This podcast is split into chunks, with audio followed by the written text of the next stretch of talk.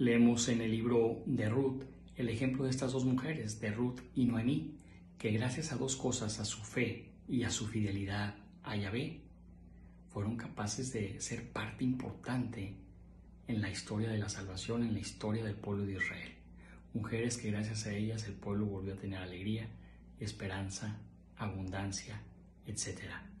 Dios se vale de nuestra fidelidad, Dios se vale de nuestra fe, de nuestra interés a pesar de nuestras limitaciones, de nuestros errores. Nunca dejemos de tener fe y enfoquémonos, como dice el Evangelio, a vivir sobre todo ese mandamiento de amar a Dios sobre todas las cosas y al prójimo como nosotros mismos.